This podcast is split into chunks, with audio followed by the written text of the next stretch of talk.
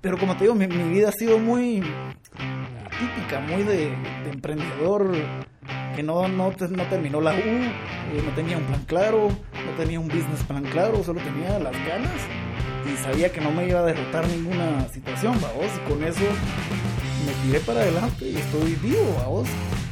Hola, soy Marcel Barascut y esto es MB Podcast. Hola a todos, gracias por sintonizar M Podcast. Estamos en el episodio número uno de Emergentes, que es una nueva línea, un nuevo segmento que está enfocado para ustedes, especialmente. Es cómo podemos traer a gente que está pasando el día al día, hoy, o sea, sus días a días, con esas luchas que nosotros los emprendedores estamos pasando. ¿Para qué? Para que nos cuenten cómo lo están superando, qué tips o qué nos recomiendan para todas esas personas que nos encontramos en esas etapas y así nosotros podemos o no cometer esos errores o hacer esas tipo de estrategias o ese tipo de, tácticas que ellos utilizaron. Creo que es súper valioso entender de que hay personas que están pasando por lo mismo que nosotros, entonces hay que aprender a escucharlas. El día de hoy tenemos eh, como invitado a Stefan Weiss, Stefan Weiss, el fundador de Yupa Juice. Stefan es una persona inquieta, energético, con ganas de comerse el mundo, ha logrado desarrollar un producto que atiende un nicho interesante.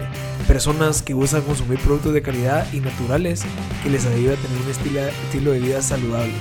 Interesantísimo el modelo de negocio de Stefan, cómo lo ha logrado replicar y todo ese conocimiento que él nos cuenta en el episodio que obtuvo al trabajar en una corporación, al tener un puesto eh, bien posicionado, bien remunerado y él decidir no, no estoy feliz, tengo que hacer algo para cambiarle la vida a las personas, tengo que hacer algo para hacerle sentir a las personas saludables y por ende crea esta empresa que ahorita pues ya tiene operaciones en Guatemala y está exportando a Estados Unidos. Cada jugo elaborado por Yupa está diseñado para ayudarte a ser más sano, buscando mejores frutas y verduras para vivir una vida saludable.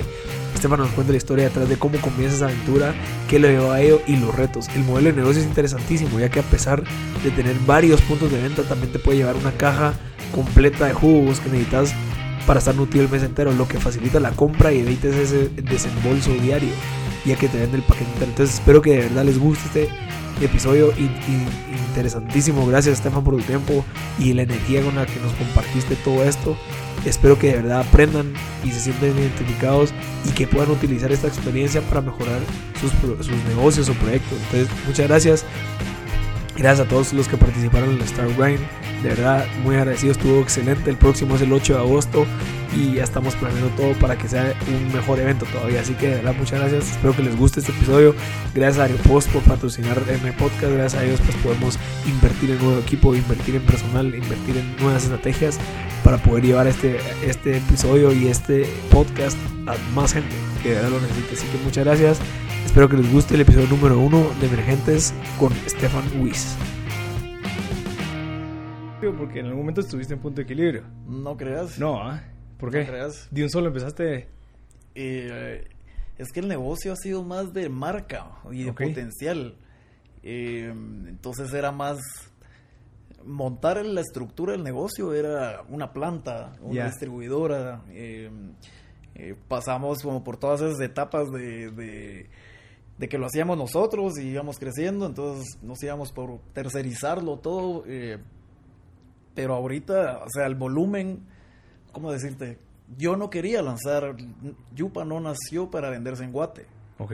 Eh, yo lo lancé en Guate por, por las redes sociales, que básicamente puse una foto en Instagram y me puse coming soon y así empezaron los pedidos. O sea, fue como un de un PowerPoint a una idea que estaba dándole forma enfrente de mi compu. A cuando ya me habían entregado mi agencia de marketing la marca y me había gustado, ya empecé a hacer ruido con mis redes sociales. Dije, "Es mis redes sociales, ¿qué tanto ruido voy a poder hacer? Y efectivamente sí, sí empezó a regarse en cuestión de días, semanas. Ya estaba con más de 30 pedidos al día, pues eh, como que la gente lo estaba esperando. Eso fue, eso fue donde, donde, donde yo puse atención, hacia dónde va el trend. Eh, yo había, ya estaba regresando de los estados y ahí estaba fuerte ese movimiento. Entonces yo dije, el que pega primero le va mejor, vamos. Entonces, eh, solo como te digo, puse el- la clásica foto como de un juguito recién exprimido y coming soon y ya empezaron, ah, yo quiero probar, no sé qué, no sé qué. Y, y así fue como empecé a comercializarlo. No había un eh, business plan ni nada. Nada, no había un business plan, no había un cronograma, no había nada, ¿me entendés? Fue bien artesanal y bien de... Orgánico. Orgánico, o sea, fue en, en, mi, en mi cuarto, en mi habitación. Yo me, me, me metí dos semanas, porque... Eh, ah, no te cuento si quieres un poquito antes de eso. Yo venía a trabajar en una cervecería de consumo, entonces el consumo masivo en bebidas era ya medio mi, mi fuerte. Y estando ahí fue que yo empecé a ver posibilidades eh, de la industria, no tanto como para mí. O sea, yo ahí estaba contento, yo estaba, entré de gerente. Es más, yo llegué a estar en una posición en donde financieramente yo me sentía muy, muy bien. Y había algo que no, no estaba, no, adentro no me sentía bien. Okay. Eh, y fue, fue bonito porque, o sea, me estaban pagando bien, me estaban exprimiendo, estaba, tenía la edad como para aguantar ese ritmo. Y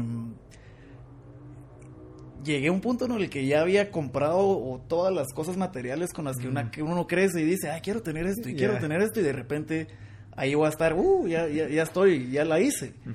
Llegué a ese punto y igual en las noches me sentía como que algo no estaba bien, como mm, no me veo el resto de mi vida haciendo Yeah. esto, ¿me entendés? Y sí me tenían un plan como para llegar a, a, a ser director o Yeah. a, a irme a otro país, ¿verdad? Y me lo llegaron a ofrecer. Y em, la oportunidad no me llamó mucho la atención. Yo había hecho mi casa. eh, como te digo, ya me, ya me estaba entrando. Yo tenía un ingreso fijo bastante bonito. Eh, era más que era- tenía que tomar yo la decisión en mi cabeza. Bueno, quiero seguir a llegar a ser un director de una multinacional en X años. Esa es mi vida que quiero. Y sí, va a haber dinero y van a haber viajes y lo que sea. O voy a seguir buscando como qué es lo que realmente me llega. ¿vamos? Y hacen en ese momento no lo tenía claro, pero sí ya sabía para qué era bueno, que era ventas, era un poquito de marketing, era, como te digo, me empapé mucho de la industria. Sí me gustó mucho la industria de consumo masivo. Eh, y es, es- tan grande el negocio que tantos países se involucran y, y, eh, aprendí muchísimo y pasé por muchas áreas trabajando en esa multinacional. Entonces, eh, como el año 3 de haber estado trabajando ahí, que como te digo ya había alcanzado cierto Sí, es éxito un que- sueño dentro de, ese. de Imagínate, tenía, ya- yo tenía 27, 28 años. Para mis 27, 28 años, yo ya había llegado a un punto como, uff, yo creí que aquí iba a estar como a los 40. ¿va? Eh, como te a mis 28 años me metí a hacer mi casa. O sea, sí tenía, no tenía novia, me sobraba el dinero, cosa que pocas veces uno puede decir eso. ¿va? Entonces me animé a hacer mi casa. eh, y empecé como a buscar mi independencia, así como, de, bueno, ya voy a ser hombre, ya voy a ser adulto, voy a ver por dónde voy, vamos. Y, y una vez yo me di cuenta que dentro de la empresa ya no había como mucho clic, yo no era como el mejor empleado para, o sea, el perfil que ellos estaban buscando ya no, yo ya no era, porque yo estaba pensando, tuve también un despertar espiritual en todo ese rollo, vamos. Entonces, yo no quería pasar al- a, a- a la historia como, ah, el mejor vendedor de cerveza, ¿me entendés? Entonces empecé así como, pues sí, alcancé cierta comodidad financiera, pero eh, eh, yo creo que vine a hacer más acá, pues empecé como con esa ideita, entonces ya mi desempeño del otro lado no era el mejor, y empezamos a chocar un poco, pero en ningún momento tengo nada negativo, al contrario, mucho que agradecerles, vamos, me enseñaron muchísimo, me exprimieron, pero igual me pagaron bien, entonces eh, solo se acabó esa etapa, vamos, y estuve, salí bien triste, bien enojado, bien eh, asustado, vamos, porque yo no tenía plan, como te digo, yo dije, sí, ya tengo cierta estabilidad financiera, ya compré, ya tengo las cosas materiales que en teoría uno debería tener, pero igual estaba chavito, igual, o sea, me sentía un cacho perdido hasta cierto punto. Y como te digo, como en el tercer año empecé a tener ese desper- despertar espiritual y solo dije, bueno, Dios mío, eh, yo, yo quiero hacer las cosas bien, yo quiero eh, entregar el, o sea, yo quiero mejorar mi país o quiero mejorar un poquito mi sociedad, la, por lo menos lo que está alrededor mío, pues yo estaba como con, por ahí sentía que me estaba jalando la vida. Y dije, bueno, solo me voy a ofrecer hacia el universo, que aquí estoy disponible para ver qué puedo hacer eh, con las cosas que yo sé. Y así medio empezó la idea de aprovechar como yo estoy claro para qué soy bueno, que son ventas, que son... eh, eh, puedo, puedo tengo contactos y puedo mantener relación con, con gente que, que, realmente es más, te conocí en un evento, y pero me recuerdo, network, vos, o sea, le doy seguimiento a eso. Em, y nada, entonces me fui de esa multinacional y no tenía, no tenía plan, pues cero. Y aproveché, empecé a, y viajé bastante porque no había podido viajar en todos esos cinco años que estuve ahí, vamos. Entonces, eh, em, empecé a viajar y en los estados estaba el tren del, del juicing y de los jugos verdes y todo ese rollo. Pero eh, ese trend sale a base de que los jugos de la actualidad no son juice, o sea, son falsos, son artificiales.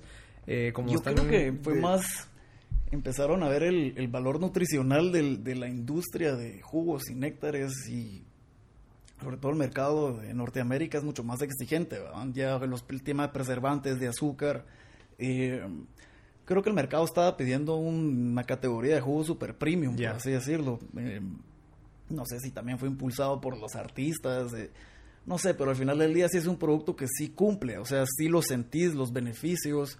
Eh, Imagínate, cada juguito tiene de 3 a 4 libras de materia prima. O sea, te estás dando una ensalada de 4 libras. Cada juguito, o sea, cada, cada presentación de... Exactamente. De materia prima son 3, 4 libras que las compresas, vos, y, y el la néctar. y todo. Exactamente, eso es lo que toma. El, pues no es tanto licuado, porque ahí no lleva la, la fibra, lleva cierto tipo de fibra, pero lo único que haces es como el, lo que exprimís, eso lo embotellas de, directo y no tiene preservantes, entonces el consumidor está listo como para pagar un poquito más de lo que eh, eh, generalmente paga en Estados Unidos. Entonces, entonces, cuando yo fui a Estados Unidos, entré a un juice bar y, y me pareció rarísimo ver las refris en donde están las bebidas, por, como cualquier supermercado. lleno de fruta. Lleno de bebidas ah. embotelladas, producto verde, producto anaranjado, eran yo que vengo de bebidas, dije, qué, qué bonito se ve esta presentación de colores tan vivos, eh, no se ve tan industrializado como por donde yo venía. Exactamente, se veía bien orgánico. Eh, y desde ahí me empezó a llamar la atención como el, el mundo de, de, jugos naturales. Yo siempre fui un poquito sano, pero tampoco era... Eh, Vegano y eso. Sí, o sea, creo que en esa época estaba haciendo CrossFit, ah, entonces sí medio me preocupaba un poquito con qué, es, qué significaba paleo, qué significaban esas cosas. Y por sobre todo, cuando entré a, conocer la tienda, compré un jugo y valía 11 dólares. Entonces yo pensando, ¿cómo la gente va a pagar 11 dólares? Y los lugares llenos. O sea, había cola para, para estar en la calle. Yo dije, bueno, si existe el mercado que está dispuesto a pagar 10 dólares por medio litro de, un producto, pues lo estoy viendo. El, local está lleno, pues.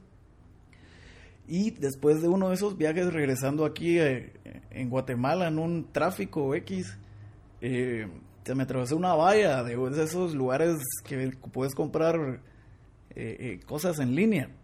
Y estaban ofreciendo un juicer, de anuncio de tele X. Solo que estaba en una, en una, valla. De esos de TV Offer. Exactamente, uno de TV Offer. Ni igual es la Jack, marca Jack LaLanne. Jack LaLanne.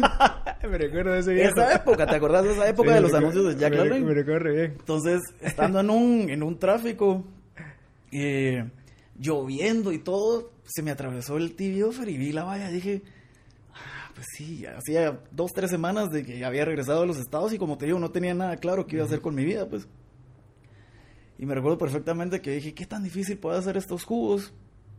Gracias a Dios estamos ya en la época de la tecnología en donde te metes a Google y, y empezás a empaparte del tema, ¿me entiendes? O sea, yo sabía cómo puedes meter un producto de retail, pero no sabía de la industria, no sabía un montón de cosas que, que eran básicas.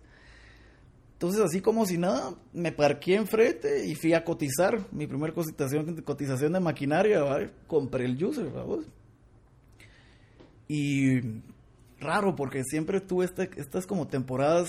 Mis, yo en ese momento ya tenía mi casa, pero igual vivía con mis papás.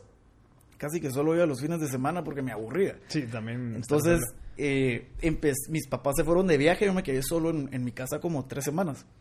Y en esa temporada fue que me encerré en mi cuarto. A investigar. A investigar durísimo, a apuntar, a empezar a hacer eh, una lluvia de ideas, a darle un poquito de forma en papel, a aterrizar recetas. Como te digo, agarré dos semanas como que se me hubiera ido en retiro.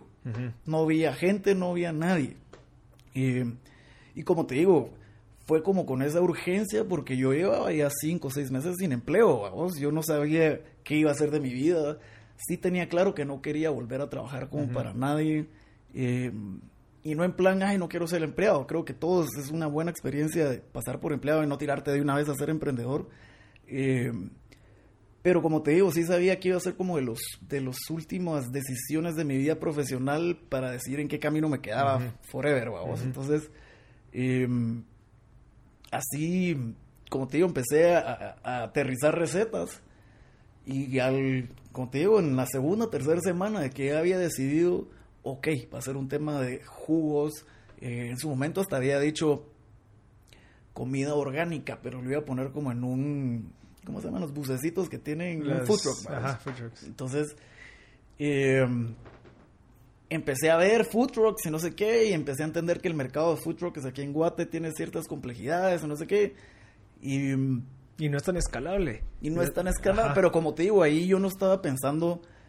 Esto fue las primeras semanas que yo dije, ah, bueno, por aquí va a ser el camino que voy a empezar a investigar y me siento atraído hasta esta opción de cosas naturales. Eh, pues sí, yo, toda mi vida ha sido un poquito al tema natural y deportes. Eh, sí, va, va conmigo, va con mi esencia y conozco la industria de bebidas. Entonces, ya eso era suficiente como para quitarme ese miedito de que estoy perdido, no sé qué estoy haciendo. o esa curva de aprendizaje. Exactamente, entonces dije, en algún momento voy a llegar a un punto en el que lo que aprendí con los monstruos lo voy a poder hacer con mi bebé, vamos. Entonces esa paz la tenía, eh, no me daba miedo ese, ese, esa escalabilidad, vamos.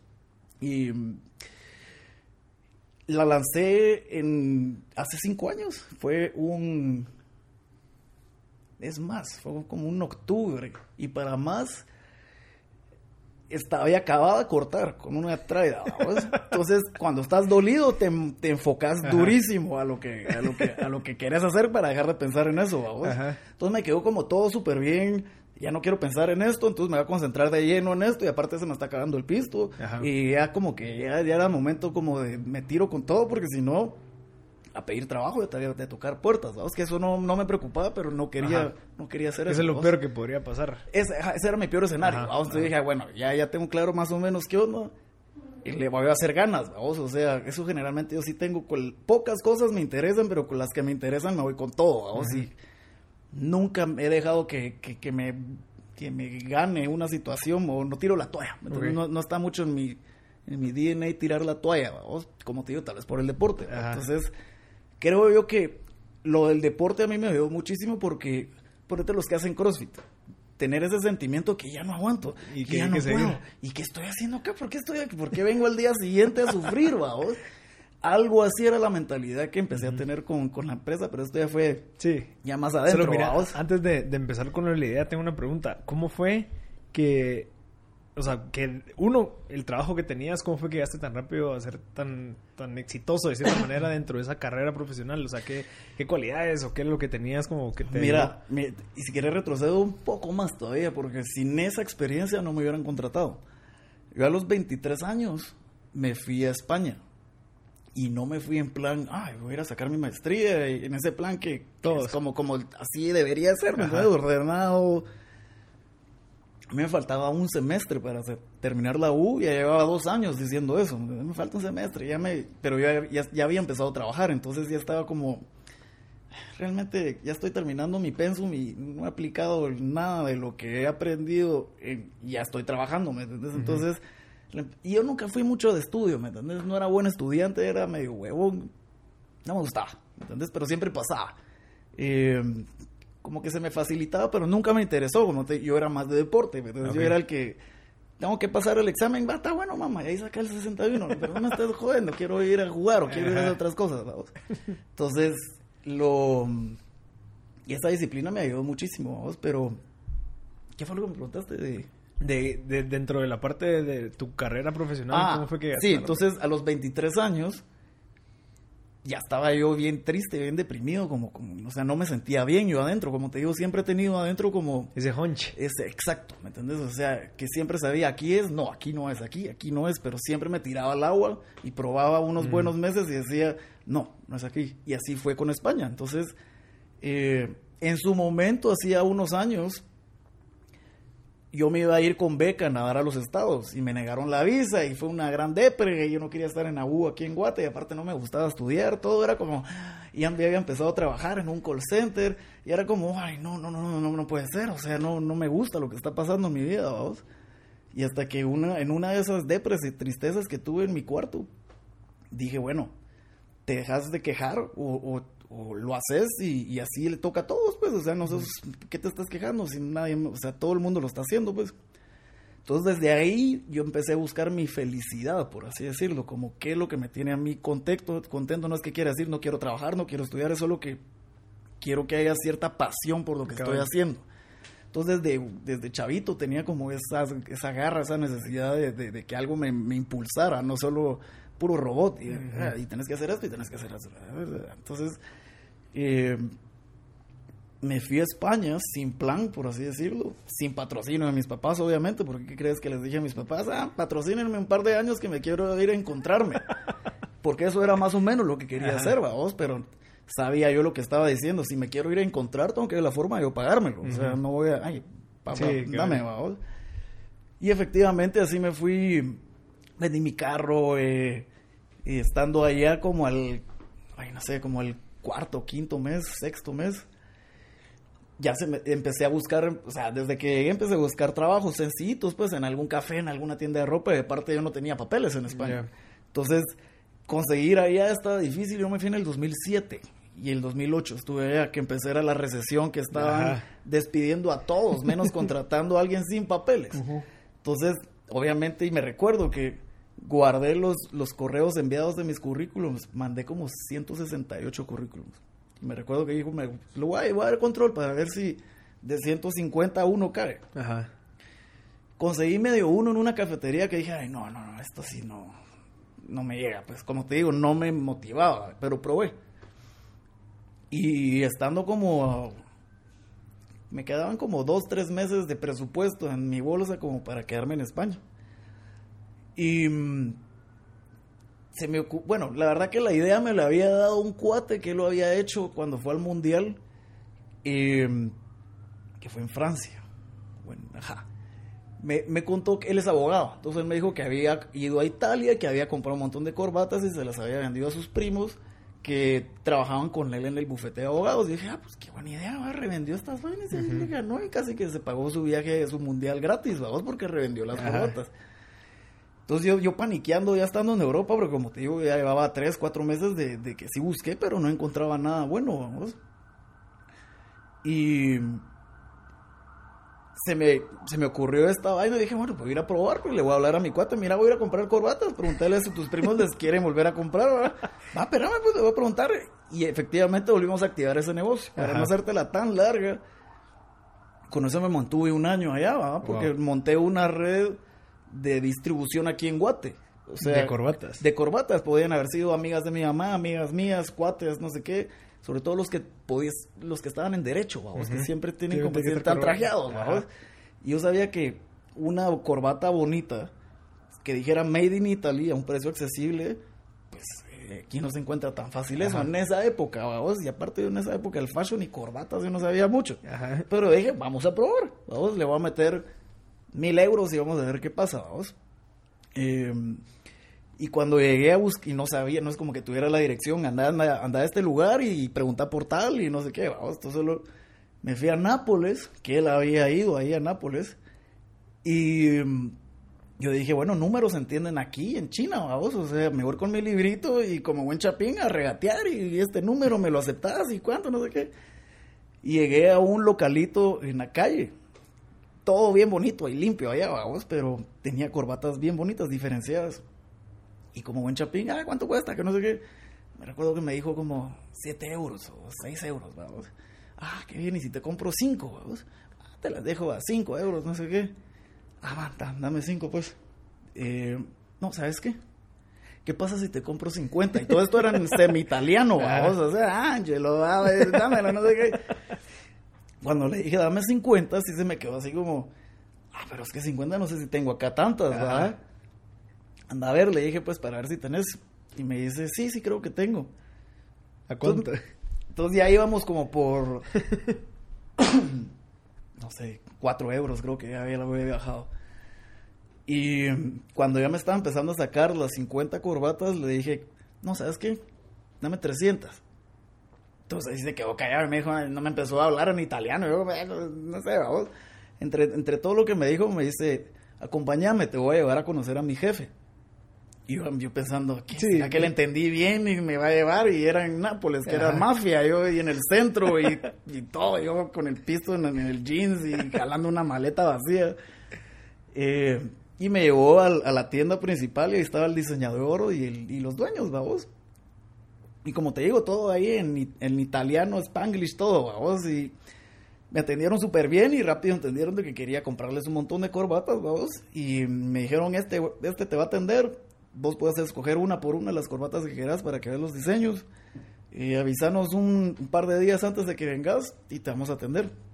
Entonces, así hice la primera compra de, de lo de las De corbatas. 300 corbatas. Entonces las mandé a Guate. Y aparte yo las mandaba como un montón de mara de Guate llegaba a visitarme, las mandaba eh, eh, en, el- en la maleta de ellos, vamos, o sea, se iban de 50 en 50 o algo así, y son corbatas, vamos, es del tamaño de dos toallas el espacio, Ajá. vamos, no era mucho. Y así estuve como un año, así estuve como un año, y de ahí me regresé, porque sí me iba a meter a sacar una maestría que era más del rollo que a mí sí me gustaba. ¿Cuál era el rollo que te gustaba? en ese- Era, en ese- era de deportes, era Ah, ok. como una maestría en no sé qué de deportes. X. O sea, algo era como, ah, tenés el título, basta, güey, voy a sacar ese título. vamos. Y me regresé a sacar la visa y se atrasaron en dármela. Ya la maestría había empezado, ya llevaba dos, tres meses. Entonces, y era una maestría de 10 meses. Entonces ya me perdí tres meses Sí. entonces llegué a España y me dijeron, mira, no te preocupes, no, no, no perdés tu dinero ni nada, pero te aconsejamos que mejor empeces el siguiente octubre. Yo estaba ahí en febrero, marzo, No, ¿verdad? Entonces, ahí yo me había ido con un, con una ayuda, eh, con un crédito fin- de, de- de estudiante, vamos. Ajá. Entonces sí tenía el capital, pero lo tenía apartado para vivir ese año que me iba a quedar estudiando. Entonces cuando me dijeron, mira, te puedes mejor inscribir el, el siguiente octubre, está bueno, ahí está. Y dije, ah, bueno, entonces voy a tener que volver a buscar trabajo, a ver si puedo hacer lo de las corbatas. No sé qué pasó, ah, no, ahí tenía otra traida. y tenía otra traida que, clásico, estaba llegando, no sé qué, y me mandó al chorizo. Entonces yo, yo todo bajoneado, todo triste, sin familia allá, eh, esperando nueve meses de que se me, se me activara mi maestría. Vos tenía que buscar dónde vivir porque originalmente me íbamos a vivir juntos. Entonces me habían caído mis planes, vamos, en el segundo año. Y, y nada, entonces el segundo año seguí buscando trabajo, esperando que iba a conseguir. Me fui a una ciudad más barata porque antes estaba en Barcelona, después me fui a Salamanca. Y efectivamente era tres veces más barato vivir en esas ciudades que, que en- Barcelona o en Madrid. Y, y nada, estando allá no conseguí nada, no sé qué, ya se me fue como medio el- ya me había hallado, a vos ya como que ya estaba yo tranquilo con, con que, que sí, voy a hacer lo que, voy a buscar mi pasión, ¿me entendés? Porque eso sí me deja tranquilo, independientemente de qué tanto pisto me deje. Entonces, por lo menos me regresé de España con ese check, vamos a decir, no importa dónde te vayas, realmente es más psicológico que vos tenés que decir, eh, eh, es más tu decisión interna de estar buscando respuestas, ya sea aquí o en China o en, en, un hobby, vos es más uno estar claro mentalmente qué es lo que te molesta y qué es lo que no te molesta y trabajar con eso. O sea, pero, ¿sabes de qué, qué puedo concluir ahorita un poquito Ajá. lo que estás hablando? Es que también lograste, te diste cuenta que podías conseguir dinero de, de, o sea, de varias maneras, pues. Entonces, al final, la meta no era el dinero. Te diste cuenta que, wow, conseguí vendiendo Exacto. estando ahí me quedé pensando, pues, la verdad que si no es solo puedes hacer dinero, Ajá. si tenés títulos, si tenés el mejor colegio y tenés la mejor pajas, ¿me entiendes? El que se mueve y el que Ujú. sabe que- cómo moverse y cómo venderla tiene más chance. Entonces Ujú. me fui a vivir la vida real en Europa, vamos a la calle y conocer gente y claro, con presupuesto corto, ¿me entendés? Pero fui a vivir allá, no fui a estudiar, no fui a- a- a trabajar tampoco, fui a intentarlo, pero ahí empecé con un emprendimiento. ¿me Ujú. entiendes? no, no me fui de aquí a allá a poner un emprendimiento. Ya. No es- nunca fue ese plan original, vamos. Y mm, cuando regresé a Guate, como te digo, ahí regresando de Europa, me, tuve más claro que tenés que usar a tu favor si tenés algún contacto, por lo menos para preguntarle, mira, si por lo menos cuando yo vine a Guate empecé a preguntarle a cuates más grandes, que ya estaban un poquito más avanzados, y a decirles, mira, ya estoy en Guate, por si sabes de alguna oportunidad, te mando mi currículum, y ver, empecé, dije, no pierdo nada, voy a mandar currículos, voy a decirles, mira, tengo las ganas de trabajar, vamos a ver qué pasa. Y lo raro fue que los 15 días me contrataron en esta cervecería.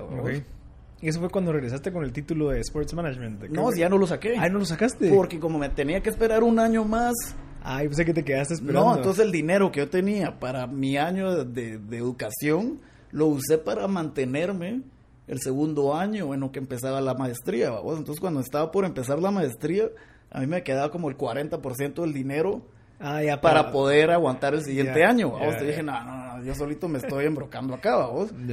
Entonces dije, bueno, todavía tengo algo de dinero para empezar otra vez de cero en Guate.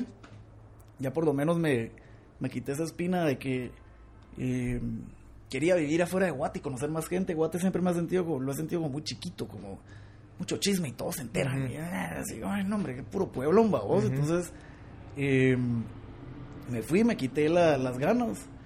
Y a los 15 días me, me empezaron a entrevistar para esta multinacional, vamos, esta cervecería. Y, y entré de una vez a un puesto de gerencia, vamos, o sea, junior y lo que quieras, pero ya no empecé como trainee, ni como, no empecé tan abajo, vamos, empecé para, para mi edad bien arriba. ¿Pero por sin qué? título. ¿Por qué habrá sido? Claro, yo en entrevistas sí les dije que estaba, lo intenté, vamos, la maestría la voy a sacar entonces online, vamos. Entonces cuando me fueron a entrevistar les dije, la neta, vamos, estoy en esto, no sé qué. Eh, pero en las últimas entrevistas le conté al director esta misma historia de las corbatas, vamos. Entonces yo creo que esa historia fue la que dijo, ah, este chavito tiene, tiene madera, vamos, Cabal. porque estando allá se defendió y se, se puso de emprendedor, vamos. Entonces nunca me pidieron como los títulos ni de mucho porque la historia que yo les había contado de mi vida había sido como atípica, como. "Ah, este estuvo allá viviendo y se las defendió, vamos. Creo yo. Seguramente fue por eso, vamos, y me contrataron y yo sí empecé a hacer mi maestría online, vamos. Eh, la maestría me, medio me pela, como te digo, el- todo lo académico siempre era como me aburre, vamos. Toca o sea, hacerlo porque puede Ajá, ser que... ¿me ajá. entendés? Yo, a mí me gusta aprender haciéndolo con mis Exacto. manos. eh, no me importa darme contra la pared porque sé que aprendí, vos. Y no me importa, o sea, no me importa preguntar ni levantar la mano ni Cabal. ser, ni ser, o sea, no vas a ser el mejor empezando en nada, ¿me entendés? Entonces, humilde y preguntando Cabal. por dónde es el rollo y, y sin actitud de prepotente, que muchas veces tal vez los que salen de tantas universidades y tantas... es que yo tengo tres doctorados. y- Cabal. está bien, vamos, pero tu actitud de, de los que empiezan cualquier empleo desde cero, no sabes nada, vamos. Entonces tenés que ir de pachito y preguntando por aquí. Y eso lo tuve bien claro, cómo ganarme a gente, vamos, cómo ganarme a la gente y cómo ganarme su confianza. Y entonces a la hora que pe- necesitaba ayuda, rapidito. Entonces empecé como a ejecutar esas herramientas sociales que fui Sí, desarrollando como en soft España. skills, ¿sabes? Y, y incluso Exacto. como, como eso de street smart, ya sabes, Exacto. que es ¿me como inteligencia así de Yo de nunca me, puse el- la bandera de yo soy el más inteligente aquí, no, pero yo creo que sí puedo ver qué es lo bueno que cada quien tiene y hacer un monstruo, un Voltron de lo que yo quiero hacer. ¿vamos? Ujú. Entonces, como te digo, se me hace fácil hacer amigos y no sé qué, y en, y en oficina también, vamos es como medio fácil trabajar conmigo, tengo ese modo. Ok. Pero porque yo sabía que, que como no tenía esos montón de títulos, no me sentía inflado, como, ah, aquí vengo yo. Y en esas oficinas te empiezas a como competencia. de- y para lo más chistoso que yo era de los mejorcitos, vamos. Entonces, también crecí como con ese feeling de, por default, ya vengo como programado para sobresalir en ciertas cosas, vamos. Y hasta cierto punto hasta me incomodaba y me sentía como yo, muchas veces no merecedor, vamos. Eh, eh, siempre era como calladito detrás de toda la mara porque igual ganaba, vamos, o igual sobresalía, o igual... Yo sabía que no había esforzado, no me había esforzado mucho, vamos, entonces... En lugar de pavonearme, yo decía, "Ay, te gané o lo que sea, vamos, o para sacar mejor resultado que vos, era como, no me la creo, vamos, es como, ah, te tuve suerte, o, o me están ayudando allá. En ese momento siempre era que se quedaba como en preguntas, solo sabía que el resultado era positivo y la Mara me, me lo aplaudía, vamos, claro, yo me esfuerzo y como te digo, todo lo que hago lo, trato lo trato de hacer bien, pero se me facilita, me, fa- me sale rápido, vamos, solo es de que mi atención la, la ordene un poco y me voy con todo.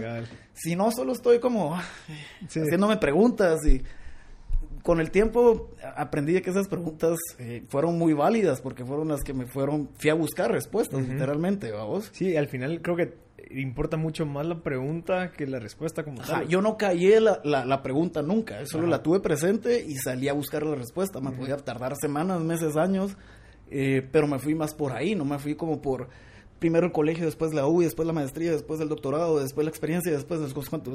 Y yo, yo me fui más por primero mi felicidad mental, mi estabilidad mental, mi corazoncito, eh, porque sé que por default a lo que me pongan a hacer me va a ir bien, Entonces, calladito, obviamente, no era yo con esa actitud de, al, contrario, como digo, me daba hasta pena, vamos. Eh, eh, los jefes me tenían muchísimo cariño porque los hacía reír, entonces tenía como esa carisma que ya, ya, medio lo traes, vamos. Entonces, empecé a crecer dentro de la empresa claro, por resultados, en ninguna empresa te van a estar regalando nada, vamos. Pero yo sé que también influye mucho con quién hablas, qué decís, qué no decís, qué, qué, resultados presentás. ¿Me entendés? O sea, era más eh, eh, eh, cuándo toca pavonearse y cuándo no hacerlo y cuándo quedarse calladito y cuándo, ¿me entendés? Estrategias como sociales. Exacto, súper estrategias sociales, vamos. Entonces, desde chavito fui muy sociable, pero no solo era como, ay, me gusta la fiesta y ahí quedó, vamos, o sea, como, ah, bueno, pero ¿cómo lo puedo con las mujeres? Vamos, ¿cómo le saco provecho a estas herramientas o cómo le hago reír como para que me, me dé su teléfono? Empecé a hacer como, bueno, vos sos bueno para esto, esto, esto, esto, y pues, sobre eso vas a empezar a arreglar tu, tu, tu destino, vamos. No era como, ah, sobre mi título, aquí me quedo y órale, vamos. Entonces, empecé a trabajar ahí en, gerencia, vamos, eh, junior y lo que sea y era gerente de eventos.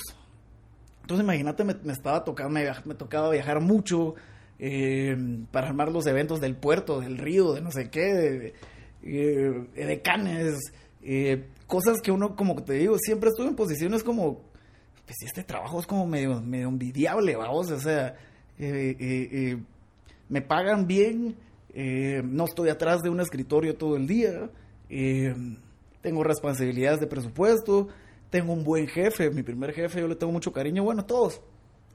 Pero de cada uno aprendí ciertas cosas, ¿me entendés? Eh, unos eran muy metódicos, muy, muy limpios, otros eran muy guerreros. Eh, en su momento me tocó un director de, de todo el país, súper guerrero, vos. Entonces, siempre me inspiré mucho en esa vibra, o ya lo traía, entonces solo ellos me enseñaron a hacer como más, como eh, orientarla, vamos. Y como te digo, después llegué a un punto que financieramente estaba muy bien, vamos. Entonces, yo veía a muchos de mis amigos que ni siquiera conseguían empleo después de haberse ido a todas las universidades del mundo a sacar su maestría y hasta me tenían envidia, vamos. Entonces, siempre que sí como, a la mara, me, me alegaban, vamos. Pues no me lo decían de frente, pero sí me enteraba que me decían, ¿cómo puede conseguir ese trabajo si no tiene el título, vamos? Y yo como, pues no te enojes conmigo, no es mi culpa, vamos. Entonces, eh, a mis 28, 27, 29 años, ya tenía dos carros, ya tenía mi casa, pues la, la sigo pagando, obviamente, vamos, pero ya había, estaba en un lugar como que yo creí que iba a estar más de los 30 y altos, vamos. Y nuevamente caí a lo mismo, pero no me siento contento, me siento feliz, vamos. Y ahí empezó la historia. y ahí empezamos. Exactamente. Esto viene antes de lo que te conté, vamos. Desde ahí viste el anuncio, empezaste a investigar cómo poder hacer jugos.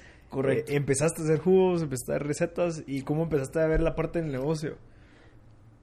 lo que a mí no me, lo que a mí me, o sea, no, no le tuve que poner mucho coco fue cuando empecé a investigar cuánto pesa esa categoría en el mundo o en los Estados Unidos, cuánto se vende, cuántos hectolitros o litros se venden al año, ¿vamos? Como el market share. Ajá, exactamente. ¿Cuánto representa ese, ese, ya sea, esa como parte de la industria de jugos prensados en frío, ¿vamos?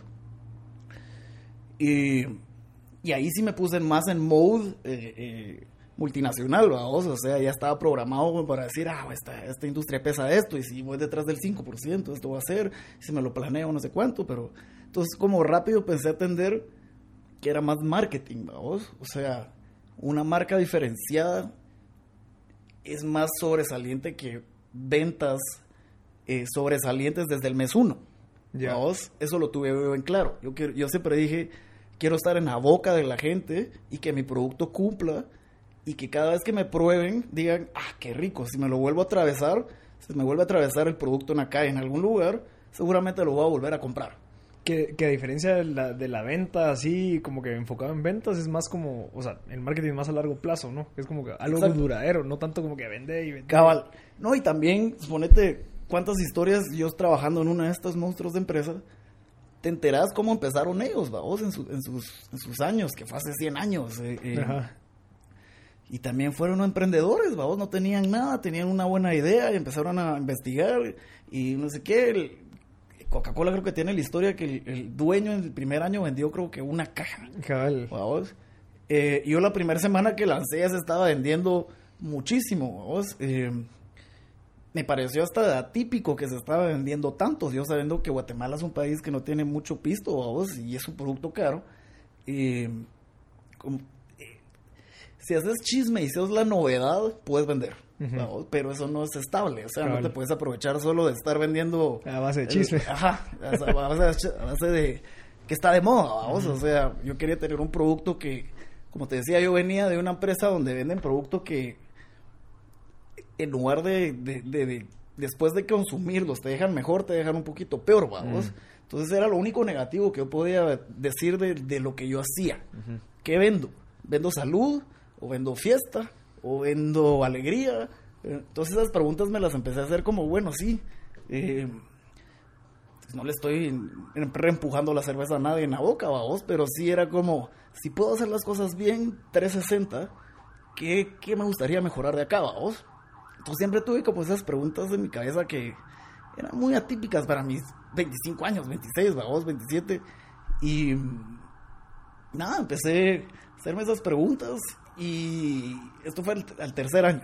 Y al quinto año ya se fue todo abajo, vamos. Pero me fui a los estados, Europa, y de ahí agarré la idea. Ya teniendo la idea, descubriste la receta, dije, bueno, ¿cómo hago mi primer jugo? Y, y me contaste que hiciste, o sea, que le pagaste a una empresa para que te hiciera el logo y todo eso. Que es algo que tal vez yo no lo reco- recomendaría. O sea, digamos, desde mi, mi punto de vista, es recomendarle a alguien que invierta en que te desarrollen una marca, porque obviamente que te lo desarrollen y es caro. No, sí, lo que pasa es que, como te digo, yo tuve bien claro que yo lo que quería hacer fuerte era la marca, no tanto el, el- el producto, producto. porque existen otras ofertas, ¿me entiendes? Pero ¿Por qué, ¿Por qué te fuiste a ese enfoque? Pues que está, que está por bien. sobre todo porque empecé a ver como casos de éxito, no Ah, solo como iba a leer en libros y no sé qué. No sé si se pueden decir marcas aquí pelado, vamos, pero mira Apple, vamos, mira Coca-Cola, mira, o sea, realmente ya cuando lo ves a detalle, ponerle Coca-Cola, el producto per se es azúcar carbonatada con jarabe, vamos. Qué complicado poder vender un producto así de X, vamos, pero mira el monstruo que es Coca-Cola, la marca más grande del mundo. Igual es Apple, vamos, todo lo hacen los chinos, pero si sabes cómo poner la marca, te lo van a pagar mejor, vamos. Starbucks, vamos, es café, vamos, y la gente paga 8 dólares por un café, ¿por qué? Por la marca, vamos. por Y a la- par hay un café que vende lo mismo, hasta mejor. Ajá, Ah. mejor calidad, pero el empaque es X. Vamos, entonces yo sí me, mi coco fue, se fue a más eh, eh, presentación, diseño, si es minimalista, si son colores diferenciados. Eh, yo también me metí a ver como, ok, si lanzo eh, jugos prensados en frío y los quiero meter a supermercados, no existe ni siquiera esa categoría. Sería el único, no tendría competencia. Eh, pero eso, como te digo, ya lo pensaba automáticamente porque venía a trabajar del otro lado. Exacto. Yo, yo a veces veo, he visto una entrevista que le hacen al, al chino este de Alibaba, Ajá. donde te diferencia de tal edad, de a tal edad. Que los hace 20 esto. trabajar con alguien, a los 30, no sé Exactamente. qué, a los 40. A mí me atacó exactamente así, vos. Entonces, sí, totalmente es.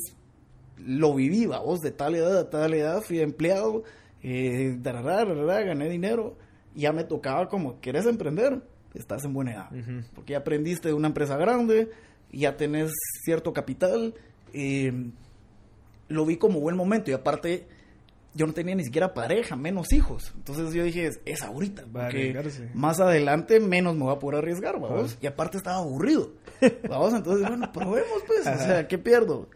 O sea, sí tenía mucho que perder, obviamente, pues. Lo perdí todo. Todo, lo, todo esto material que te estoy diciendo, todo lo perdí, menos mi casa. O sea, vendiste los carros. Todo, todo. O sea, eh, no... Pero lo perdiste o lo, lo cambiaste. Como que, bueno. Lo vendí para poder Ajá. seguir viviendo, a vos, Ya. porque yo estando de empleado llegué a tener gastos fijos altos, vamos, y ya cuando te pones a emprender no tenés para esos gastos Cabal. fijos, vamos, entonces empecé a vender cosas para poder ir cancelando esos compromisos que tenía cuando tenía un, estaba en planilla, por así decirlo, Ujú. vamos. Y nada, o sea, el- el- la- como te digo, empecé y pues fui una foto a Instagram, puse coming soon. Algunos amigos ya les había medio tarareado la idea. Y como te digo, cosas atípicas, pero el 98% de la gente que le comentaba del proyecto, y ni siquiera era así como una presentación, mira, este es el proyecto y esto es lo que estamos solicitando de capital. Y un por ciento. sí. Nada, nada. Solo era como, te estoy hablando de mi proyecto y qué pensás, así como súper, como te digo, humilde, como, ¿qué pensás y qué crees? No sé qué. Entonces yo jamás, bueno, que no me recuerdo, pero yo no fui a tocar las puertas para inversionistas ni para clientes. Todos vinieron a Se mí, fueron atraídos. ajá. pero fue por la marca. Ajá. ¿Me entendés? Por eso siempre estuve claro como que la marca y el producto hable por mí. No tanto por lo que yo estoy diciendo, no tanto por lo que las ventas. Si ya me probaste, o sea, el producto, y, y te gustó, está misión cumplida. O sea, ya cumplí que es un buen producto, que va a haber recompra porque te pareció el sabor. Yo me puse como consumidor, vos, primero yo. Yo lo recompraría, sí. Ya lo fui a comprar a los Estados Unidos, me gasté 11 dólares. O sea, sí lo haría, vamos. Eh, y empecé como por ahí, vamos, yo como consumidor. O sea, claro, no hay tanto mercado como para, no es tan masivo. Vamos, seguramente el mercado que nosotros somos, no somos muy masivos, menos en Guate. Vamos, eh, Mira, yo creo que nos fuimos, o sea, desde que tuviste la idea en tu cuarto allá a venderlo, pero ¿cómo fue la producción? O sea, decir, bueno, voy a empezar a hacerlos, o sea, ¿cómo lo empaco? ¿Dónde voy? Eh, tal vez ese conocimiento no sé si lo sí, tenía. Eso sí, el, el, ajá, compré el user en TV. Offer. Estaba solo en mi casa, eh, dos, tres semanas. Empezaron a caer pedidos por experimentos que yo Ah, hice de, de subir la foto y no sé qué. Cuando, cuando empezaron a caer ciertos pedidos de conocidos, de amigos, mira, yo quiero probar, no sé qué. Yo los hice. Yo tenía la receta, yo fui a la terminal a comprar la fruta y la verdura, yo lo desinfectaba, yo lo embotellaba, yo lo metía a mi carro y lo iba a repartir directo a la puerta y trataba de vender un paquete entero, vos, porque si no, no no se pagaban tanto Sí. flete, no sé qué, pero todo lo hacía yo, todo, vos. Ok. Yo lo metía en la refri, yo lo metía en las bolsas, yo llegaba a tocar el timbre y me gustaba, ¿me entendés? Esa ¿Y experiencia. ahí de- iban sin marca o ya les habías impreso? Empecé sin marca. Ah, ok. Ya o sea, tenía la- en la redes botella. sociales como la marca, pero no tenía aterrizada el empaque final, ni el diseño del, del empaque. Eh, eso estaba trabajando en lo que yo dije, bueno, ya empezaron las ventas, bueno, pues también me va a ayudar un poquito a, a- a- liberar presión, al revés. Eh, como te digo, desde que subí la foto hasta que a, los, a las seis semanas empezó a caer el primer inversionista, que eran unos cuates. Son unos cuates. Eh, Pero qué, mira, nos queremos meter, nos interesa porque vemos que, que le quieres Yo- meter con todo, tenés yo conocimiento. ya tenía por otro lado unos posibles inversionistas. Y como son cuates, yo les contaba a lujo de detalle qué estaba pasando, vos. Nada, como te digo, nada formal, nada negociemos y cuánto dinero Ajá. levantar. Era como, te estoy contando, cuate, jugando creo que play, vamos. y entonces, eh, les conté en cómo iba mi plan, vos. Y entonces, en una plática así súper informal, no sé si ellos me dijeron o entre los dos dijimos, ¿por qué no probamos entre nosotros? Yo sí les tenía mucho respeto a nivel profesional lo, que estaban haciendo y lo que estaban logrando, entonces me parecieron una buena opción. Creí que, que íbamos a ser buen equipo, vamos. Y como te digo, el negocio empezó a... Entraron ellos, vamos. Al mes entró alguien más. Al proyecto se, se le han metido como 700 mil dólares, vamos. O sea, ha sido... No por... Siempre ha habido alguien interesado en, en quiere entrar al proyecto. Pero, Siempre. ¿cómo, ¿Cómo supiste? O sea, ¿quién te asesoró? Toda la parte esa de, de estructura de capital, toda la parte legal y todo No, eso. es, eso nadie me, como te digo, era más, era bien informal, vamos, yo decir, verás que yo creo que y- y yo no tenía un financiero que me estuviera diciendo, mira, pedí esto y- el retorno va a ser en esto y no, era más como bien informal y sí, claro, yo podía hacer una proyección de venta y pero era un proyecto que no, no existían ventas, no existía ni la categoría en Guatemala, ¿vos? entonces yo no podía agarrar históricos de venta para decir, ah, esto más o menos creo que voy a vender porque más o menos la Un industria producto está- similar, ajá. ajá. no había nada, ¿vos? entonces era mucho de nos tiramos al agua, nos tiramos al agua y así fue, ¿vos? Pero también tu background funciona. O sea, Claro, el que hayas estado servía trabajando. mucho y aparte fue más desde el minuto uno ya tenía un paquete vendido. A vos no fue como, ya estoy listo, ok, lanzamos, vamos a ver si vienen las ventas. Para mí fue al revés, estoy a medias ya le estoy comentando a mi grupo social qué voy a hacer y ya me empezaron a pedir. Vamos, no fue como lanzamiento y órale, empezamos. Ajá. No, fue al revés. O sea, muchachas, estoy trabajando en esto. ¿Qué, qué, qué piensan? Ah, yo quiero, ¿dónde puedo pedir? Así fue, vamos. O sea, no fue Sí. nada the book. Ajá. Cero, cero. ¿Y eso cómo, pe- perdón, ¿y eso cómo te ha estado funcionando ahorita? Digamos, el haber in- iniciado tal vez de una manera tal, no tan estructurada, Ajá. cuando ya es, bueno, ya hay una fábrica, ya, ¿cómo nos organizamos todo ese desorden o toda esa falta de estructura desde un principio? Pues el mismo proyecto te, te obliga a organizarte, vamos, porque si no te organizas, quebras. Y sí, quebré tres, cuatro veces. La empresa ha quebrado tres, cuatro veces. Eh, entonces es más uno internamente hacerte la pregunta, ¿querés seguir en esto? ¿Crees que vale la pena? ¿Crees que vas a recuperar? Porque como te digo, no fue, claro, siempre han habido ventas, pero no eran suficientes como para pagar toda la estructura de atrás, que como te digo, nos metimos a hacer una cocina, una distribuidora, a, tener- a tener 14 empleados.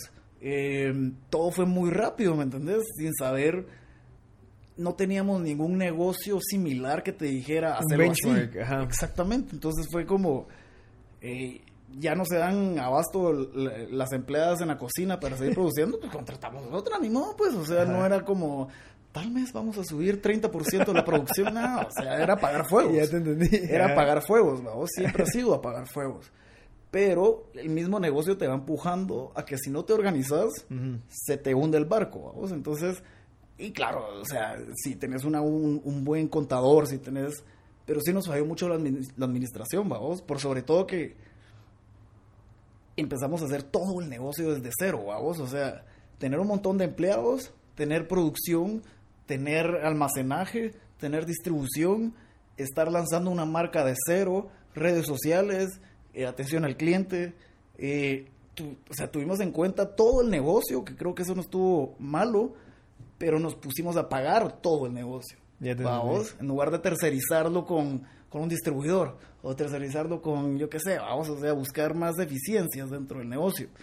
Y como te digo, no fue que, no creo que hayamos hecho errores, solo fue, vámonos por este camino porque obviamente estamos viendo los números y creemos y todos estamos de acuerdo, sí, vámonos por este camino. Y te das cuenta que tal vez no, porque también influye mucho la época del año. Si está lloviendo, si hay frío, si, no sé, si hay mucho calor, se ven, las ventas suben.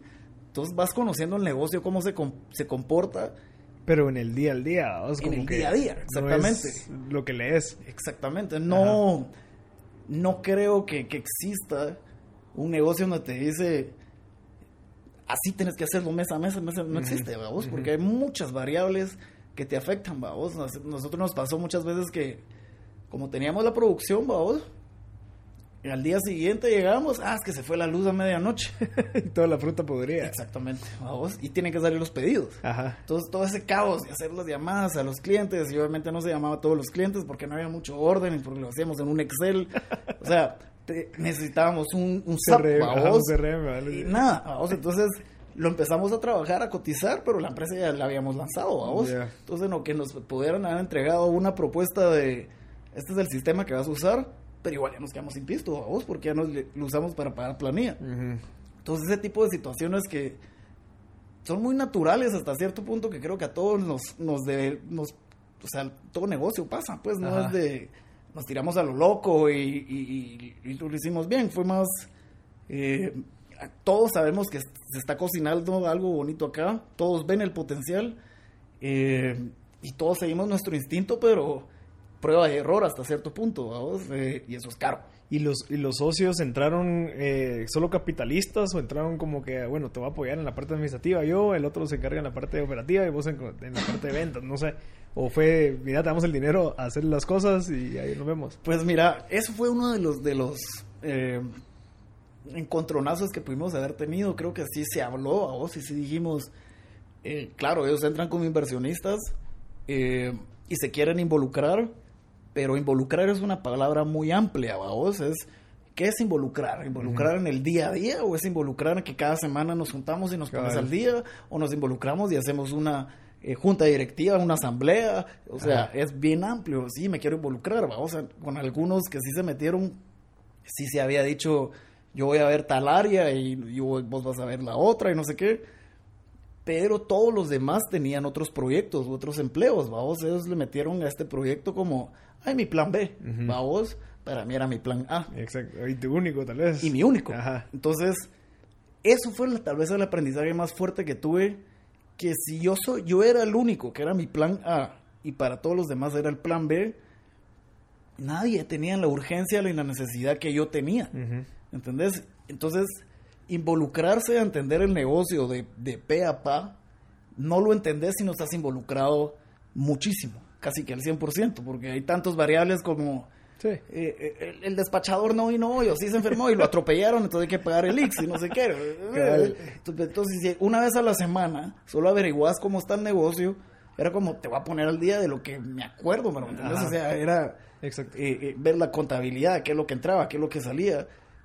Entonces yo sí le di la estafeta a muchos de los integrantes porque ellos iban a ver todas las, las áreas que les correspondía, ¿vamos?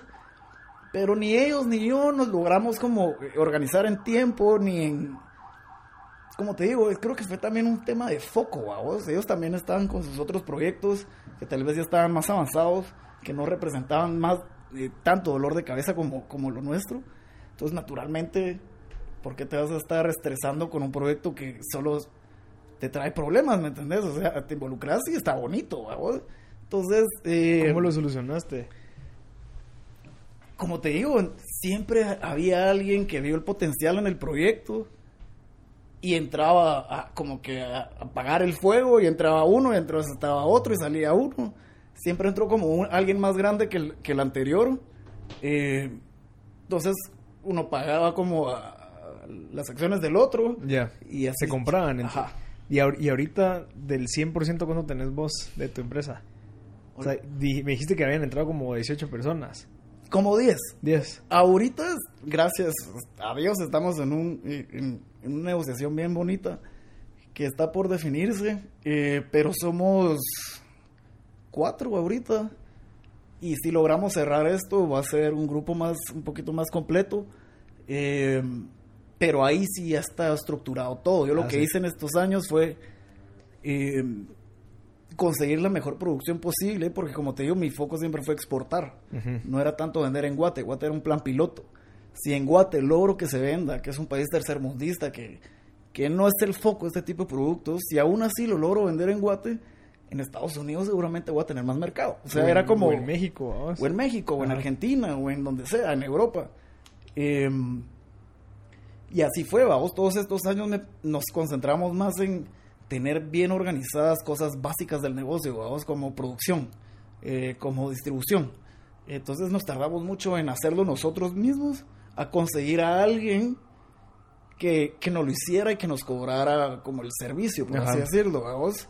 Eh, en eso nos hemos tardado mucho tiempo porque todos les gusta el proyecto, vamos, entonces es, sí te produzco, pero me interesa entrar al negocio, eh, entonces empiezan esas negociaciones que llevan mucho tiempo. Y, y también conocer a todos los, eh, eh, digamos, la planta, vamos, conocernos, tener cierta eh, experiencia trabajando ya juntos, porque nos, nos empezaron maquilando, vamos. Y ellos también eran muy grandes para lo que nosotros estábamos haciendo, vamos, o sea, llevan 50 años en el mercado exportando la materia prima. Vamos, entonces ellos también vieron nuestro, nuestra marca y dijeron, ah, qué bonita marca, nosotros tenemos la planta, busquemos alguna sinergia, vamos, Ya. y así empezamos como a hablar con ellos y nos llevamos dos, tres años en, en definir bien cómo iba a ser la, la- la relación y todo, vamos, pero una vez ya tenés planta con esas, con esas cualidades, es mucho más fácil decir, lanzar innovaciones o, o, eh, aprender, ya una vez de, si no funcionó un producto, poder regresar al laboratorio y volver a diseñar y, y, o sea, y es más fácil, ¿me Ya. entiendes? Es Sí, porque más- está la infraestructura, Exactamente. la gente y todo. Exactamente, pero ya no es nuestra. Ajá, Ya no tenía que estar yo pagándole a empleados de producción, ajá. ni pagar maquinaria. O a un solo ingeniero que te saque algo. Es que hay alguien ahí. Aquí era más fácil como, te doy mi receta y cuánto me cobras. Ujú. Y así fue como logramos dar esos pasos que, que sí eran bien importantes, ¿me entendés? Porque se podía perder. Nosotros empezamos perdiendo. Cuando te digo, nosotros empezamos a vender en Walmart y en Pais, fue porque ellos nos llamaron a nosotros como preguntándonos cómo van, les interesaría vender con nosotros y nosotros pues sí, claro que nos interesaría, vamos. Yo ya había trabajado con ellos pero vendiendo otro producto, entonces no me intimidaba como sabía lo positivo y negativo. Pero entre tanto cambio de producciones, eh, artesanal que industrial, los costos fueron cambiando, vamos. Entonces el margen, el costo que le dimos a Walmart ya no era El inteligente. Entonces todas esas experiencias no es que se haya hecho algo mal, es solo el negocio fue evolucionando y hay cosas que ya dejaste estables y no puedes regresar a cambiarlas porque complicas más el negocio de lo que ya estaba, vos. Eh, entonces era bueno, a morder la bala en lo que solucionamos esto. No le estamos ganando mucho al producto, pero. Pero no- marca. Pero la marca. Ajá. Entonces, eh, siempre tuvimos cuidado de estar presente en, en- en el mercado, en el, en el espacio que nos habían asignado, vamos. Como para que el consumidor viera que todo estaba bien, vamos. Ahí estábamos haciendo la lucha, pero estábamos presentes en el mercado, vamos.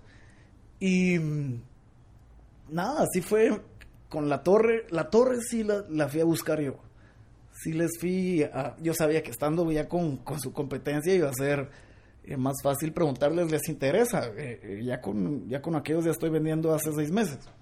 Y pero como te digo, ya tenías la experiencia del lado de cerveza, vamos, entonces salir a venderlo nunca me ha costado. Ha sido más la administración, Ya. eh, cómo manejar la junta directiva, eh, cómo manejar los egos míos y de los socios, vamos.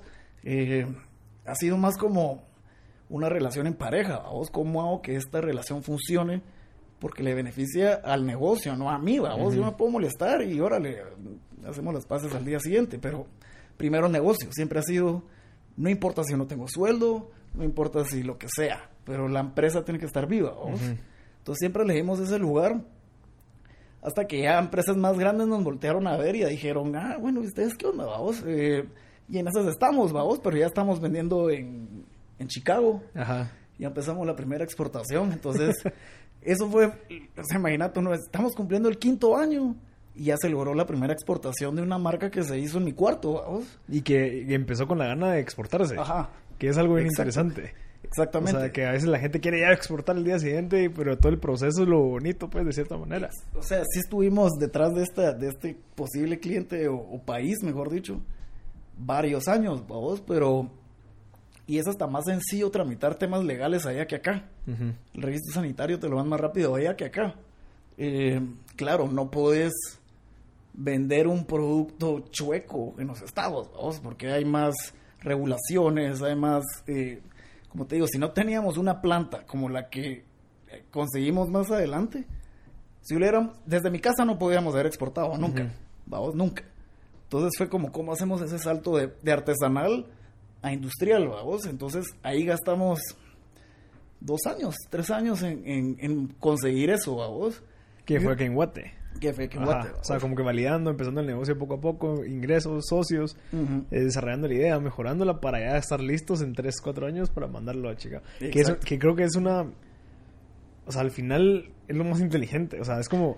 No muchos lo ven porque es como, ¿cómo así que no se ha exportado? Y no, pero tranquilo, al, al final esta parte es algo que se requiere, ¿entendés? Sí, yo no sé si yo la vi, como te digo, a todo esto, mi rollo espiritual y todas mis meditaciones y todo esto.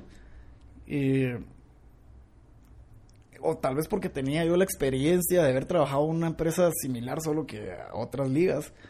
eh, sabía yo qué era lo que tenía que hacer, a dónde tenía que mantener el foco, vos. Uno de mis socios, bueno, varios de mis socios, dos, que los que son los que actualmente están, ellos también compartían mucho ese tema de la visión de estamos estamos vistiendo a la novia bonita. No es de que estamos haciendo un imperio con flujo de efectivo vasto y, y es un emprendimiento. O sea, imagínate qué fácil sería que al año uno, dos, tres ya te sobra el pisto.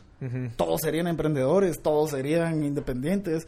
No es así de fácil, vamos. Entonces era eh, hacer un buen trabajo, por más chiquito que fuera, pero en el lugar específico, en la categoría donde ellos no tenían participación, vamos.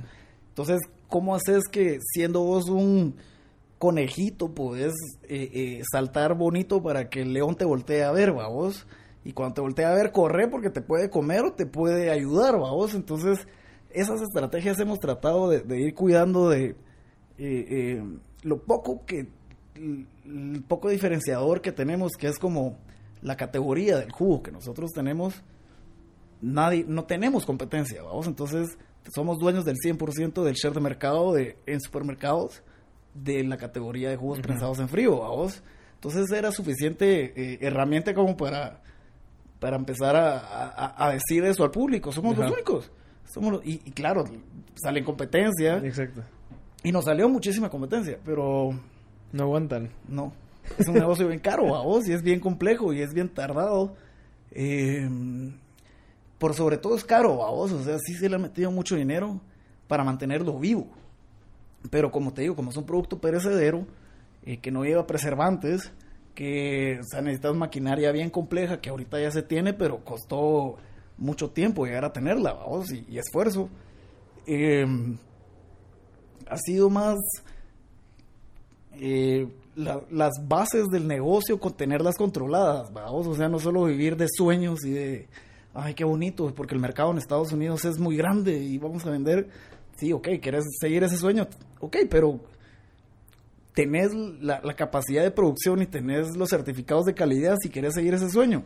Ah, entonces era, era como, ok, vamos a conseguir esto, esto, esto, esto, y si no se puede, bueno, cambio de estrategia, pero sí como sí sabíamos qué era con lo que se tenía que conseguir de, de, necesidades legales y necesidades de, de salud, y nos empezamos a ir por ahí, vamos, y aparte ya éramos un grupo grande, entonces sí teníamos bastantes cabezas para meterle, para meterle coco, y varios de mis socios ya tenían experiencia un poquito en este negocio, vamos. Entonces, eh, lo difícil fue conseguir socios que tuvieran el tiempo y que tuvieran la visión que yo tenía para, para ver el potencial que se podía llegar, vamos. a largo plazo. A largo plazo. Entonces, era difícil conseguir un perfil así, vamos. La Mara quiere recuperar su dinero ya. Eh, y es entendible, vamos. O sea, pero yo me metí a este, este rollo pensando que iba a ser una maratón, vamos, no, un sprint, porque, o sea, como te digo, si era de aquí hasta que me muera, este va a ser mi bebé, vamos, y se lo quiero dejar a mis nietos, y se lo,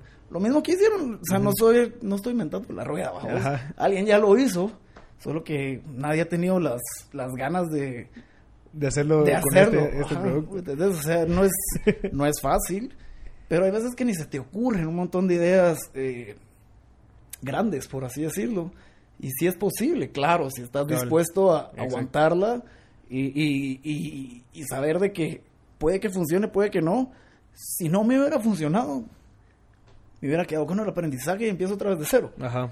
Claro, ahorita te lo digo tranquilo porque, ah, pero sí, sí tienes que pensar así, vamos, o sea, no hay peor escenario. El peor escenario es que, estoy vivo, que tengo techo, que tengo mis papás, que tengo mi pareja. Eh, o sea, es, es que depende qué tanta, qué tan dramático quieres ser, vamos. Mira, me contaste que quebraste tres veces la empresa, o sea, ¿qué, ¿cómo fue? ¿Cómo saliste? ¿Y qué, tal vez qué habilidad o qué, en qué momento la parte del liderazgo entró y decir, bueno, toca ahorita hacerle ganas y saquemos todo adelante? Pues mira, realmente era eh, como todo negocio, hacer ciertas proyecciones de venta que crees que le vas a llegar y no se le llegan por X o Y razón. Em, y el dinero que habías levantado para capital de trabajo también lo tenías proyectado para cierto tiempo. Y no es de que, ay, se quebró. o sea, sí ves venir que la empresa se va a quebrar, vamos, con varios meses de anticipación. Y esos meses te dan tiempo a... Cambiar de estrategia. A cambiar algo de estrategia, a tirar patadas de ahogado y esperar de que algo pase, vamos.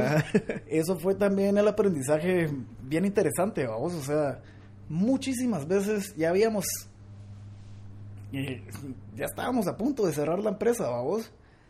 Ya dijimos, no, hombre, ya no se puede, ya, ya, ya, ya no. Y siempre, casi que al día siguiente, salía una última burbuja, Ajá. Y con eso le damos y salíamos.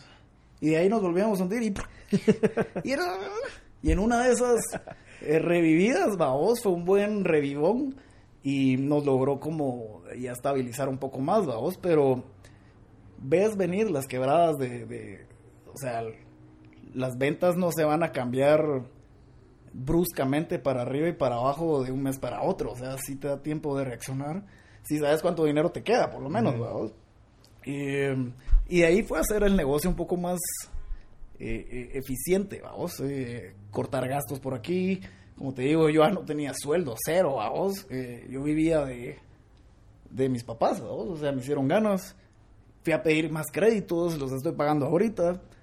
Eh, y sí ha sido para mí financieramente muy difícil, pero estoy vivo, pues estoy acá, no pasó, no pasó a más, vamos. Eh, también cambié mucho mi estilo de vida porque financieramente ya no podía seguir como estaba antes. Exacto. Y aparte ya no me interesaba, vamos, ya... Y antes lo hacía porque me sobraba el dinero, entonces... ah, entonces vamos a comer a tal restaurante, ah, entonces vamos a tal discoteca, ah, entonces vamos a tal viaje. Pero realmente me la estaba gozando. Pues sí, me la pasé bien, pero tampoco era... Uh, Ajá. o sea, duermo con una sonrisa en la noche. X, o sea, Ajá. no, no iba por ahí, va vos. Yo no sé si los medios o crecimos en una sociedad en donde te dicen, este es el camino. Mientras más pisto, más feliz. Eh, menos preocupaciones. Sí, claro que mientras más pisto y más seguro estés, menos preocupaciones, pero no es equivalente a felicidad. O sea, en mi caso. Eh, pero como te digo, mi, mi vida ha sido muy atípica, muy de, de emprendedor que no, no, no terminó la U, eh, no tenía un plan claro, no tenía un business plan claro, solo tenía las ganas y sabía que no me iba a derrotar ninguna situación, vamos, y con eso me tiré para adelante y estoy vivo, vamos, y ya finalmente la empresa está más del otro lado que del lado de, emprendedor, por así decir, pues emprendedor siempre vamos a ser, pero como Sí, ya ya no somos tan, no estamos tan en pañales. Ya tenés una infraestructura, ya tenés una posible alianza con un monstruo. Ajá. Eh, mira, para ir terminando, Stefan, eh, ¿qué consejo tal vez te dieron durante tu trayectoria empezando que creíste que era un buen consejo que tal vez no era un buen consejo en este momento? Eh,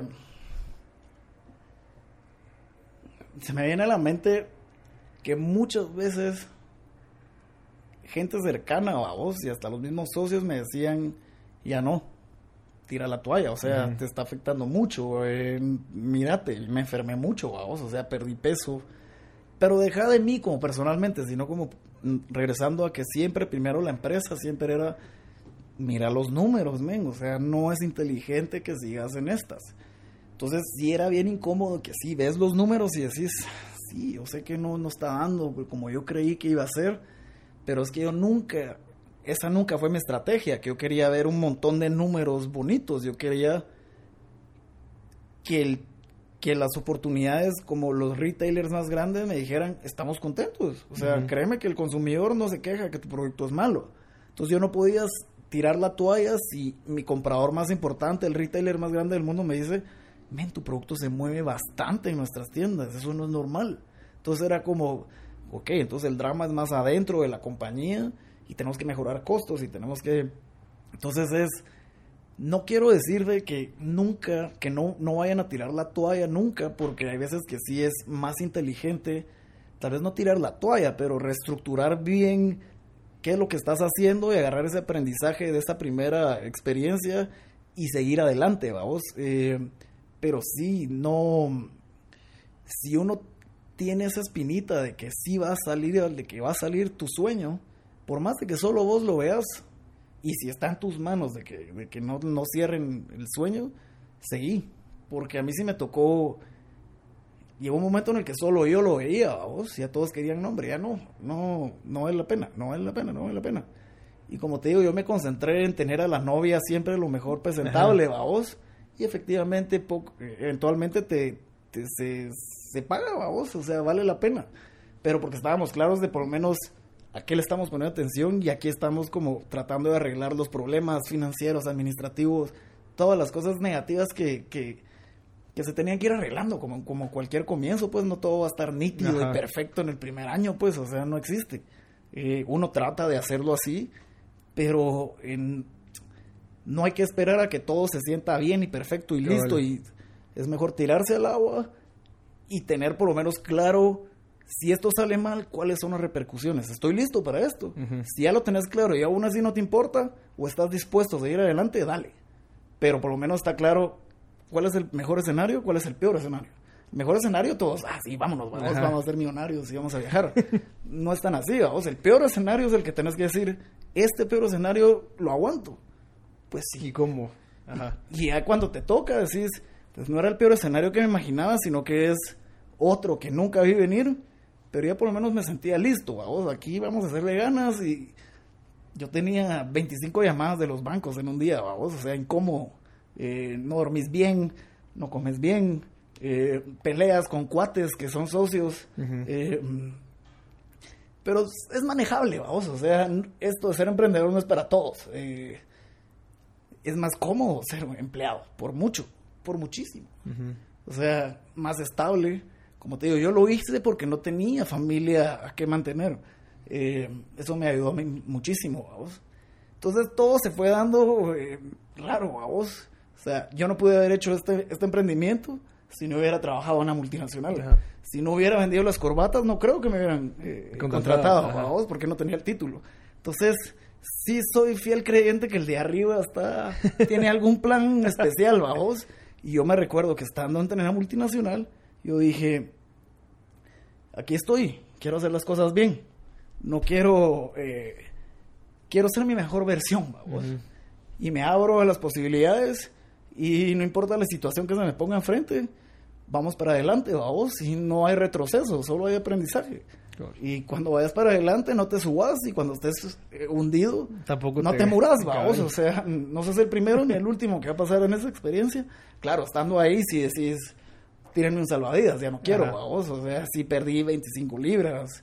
eh, pero me gusta estar en, eh, me gusta estar afuera mi zona de confort, vamos. No a todos, no a todos. Mira, y mm, ¿qué haces al final del, del día? O sea, ¿qué haces al final de un buen día? ¿Y qué haces, qué haces al final de un mal día? O sea, ¿qué es lo que te... ¿Qué, qué haces de un buen día? Empecemos con ese. Eh, filtro lo bueno y lo malo mucho con ejercicio, ¿sabes? Entendí que al final del día el cerebro es una reacción química de emociones y de alimentos y de medios ambientes. Entonces, cuando las cosas están mal, eh, saco esa energía haciendo ejercicio. Puede ser en un gimnasio o en una piscina o en mi cuarto. Y sí me di cuenta que después de hacer ejercicio estaba mucho más estable, aprendí a respirar mejor, eh, aprendí a meditar y no fue, no fue porque, ay, quiero hacer yoga y quiero estar cool, no era porque literalmente cuando estás casi que con ataque de ansiedad tenés, o te obligas a calmarte, Yeah. vaos. Entonces aprendí a cositas muy sencillas que al final del día para tu día a día sí, sí sirven, vaos. O sea, para cómo poder aprender a controlar tus emociones. Eh, mucho sí lo hago, como te digo, es entendí de que el, el cerebro reacciona a, a- a- a químicos, ¿me entendés? Entonces si me siento feliz o si estoy riéndome, mi cerebro me va a tirar endorfinas y lo Ajá. que sé, y me voy a sentir mejor. Cuando estoy de bajón, sé lo que, que mi, que mi cerebro está pidiendo para sentirse mejor, son las mismas endorfinas que cuando estoy contento.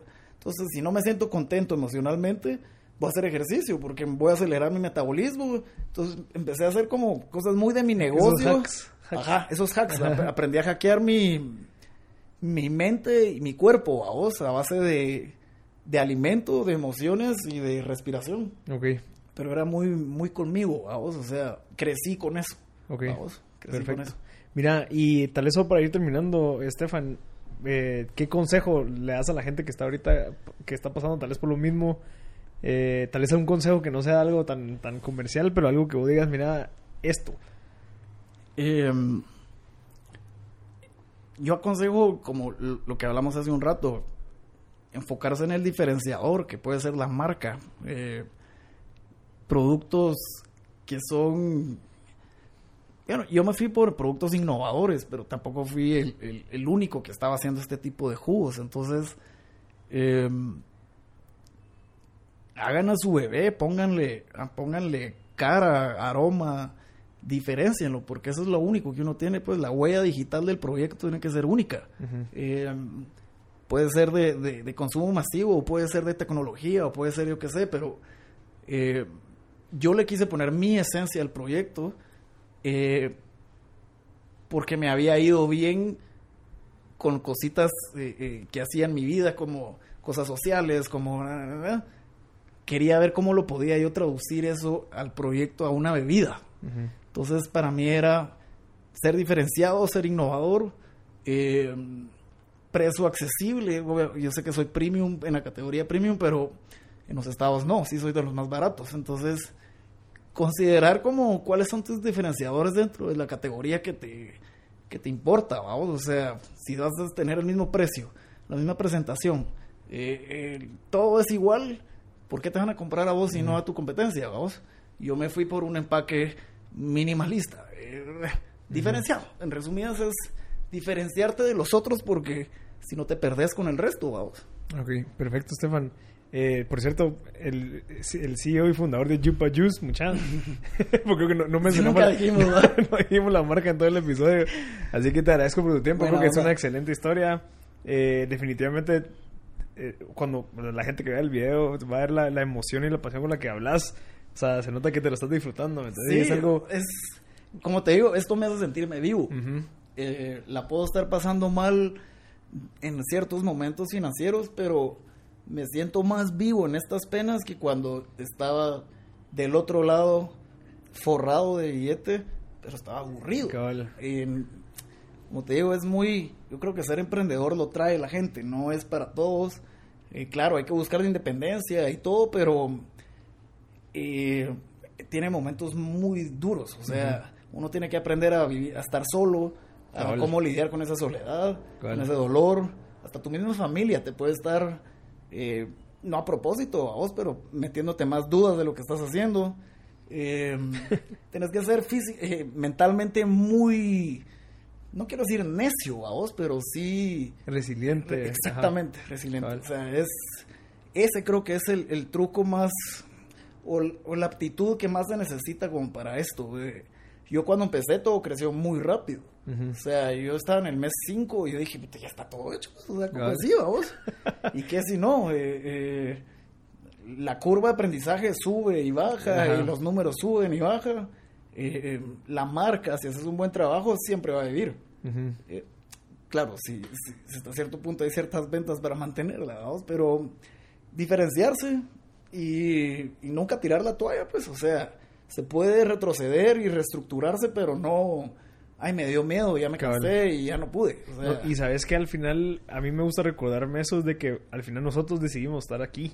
O sea, vos en el momento tomaste una decisión de decir, bueno, voy a emprender y sí, ¿qué conlleva esto? ¿Estás dispuesto? Eso, eso, o sea, yo a veces sí decía, pero ¿por qué tan complicado? Y después yo mismo me contesto, yo lo pedí. Cabal. O sea, muchas veces uno dice yo quiero esto y cuando ya te lo dicen, ay, no, no, no, o sea, ya, lo pediste, ahora le haces ganas, pues, porque, claro, tiene sus cosas negativas, pero van a traer muchas cosas positivas, entonces es, no, no hay que tenerle miedo al sueño grande, pero no hay que rajarse ya cuando uno esté en, el, en el ring, vamos, o sea, la aguantás y la aguantás y te sacan desmayado, pero la aguantás, vamos, entonces es más de actitud de guerrero que de, de, de y estrategia, vamos, pero sí...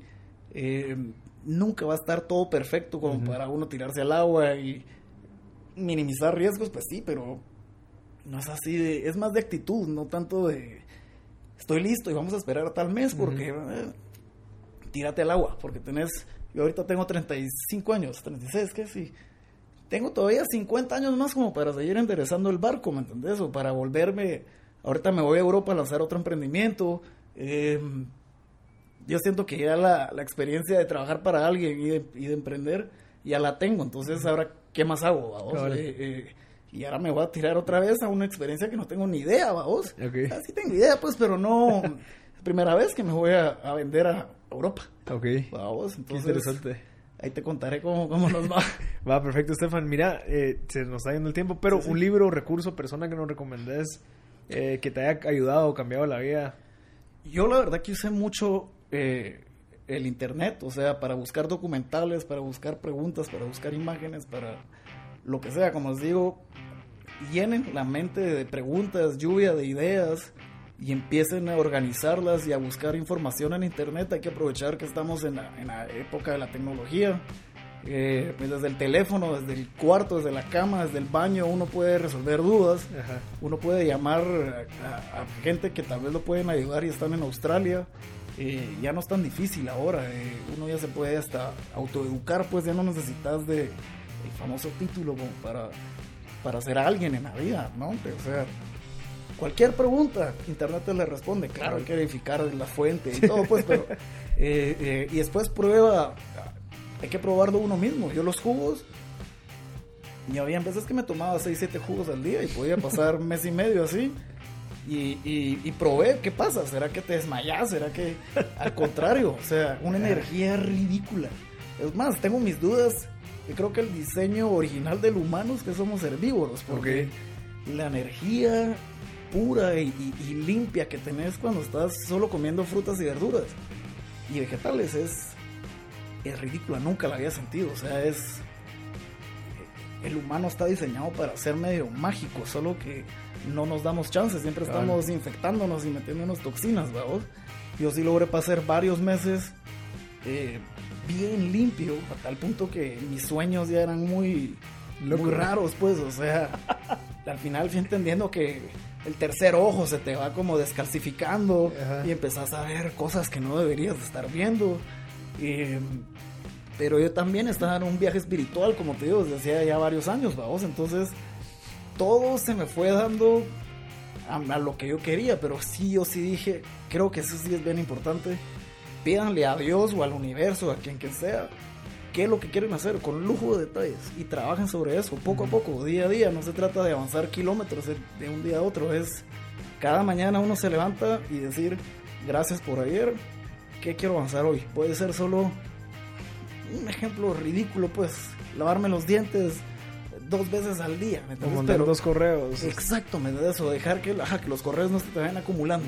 Entonces son me- metas chiquitas, diarias, y tener claro cuál es la meta final grande. Y lo que pasa en medio, no importa lo que sea, porque lo vas a arreglar. Y es lo bonito. actitud, pues. Ajá.